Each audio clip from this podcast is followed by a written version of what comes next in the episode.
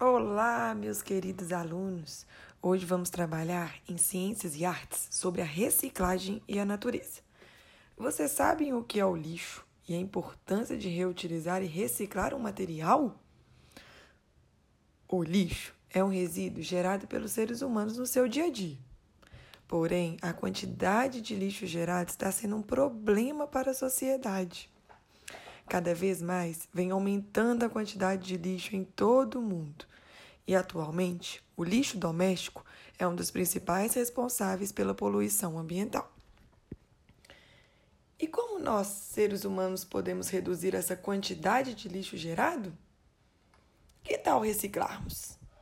Quando falamos em reciclar um resíduo, a ideia é transformá-lo em algo novo, ou seja, é um processo por meio do qual objetos já utilizados são transformados em matéria-prima para a criação de um novo produto, como, por exemplo, as latas de alumínio e recipientes de plásticos.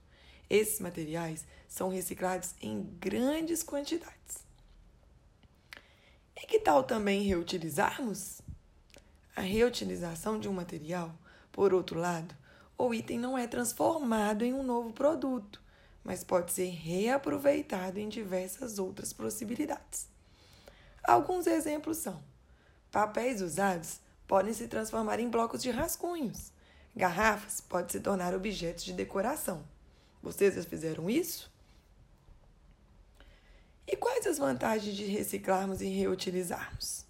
Temos inúmeros benefícios.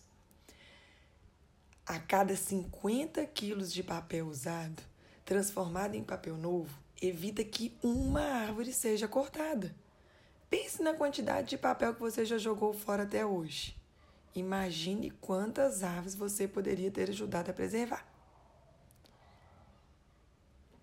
A cada 50 quilos de alumínio usado é reciclado. Evita que sejam extraídos do solo cerca de 50 mil quilos de minério.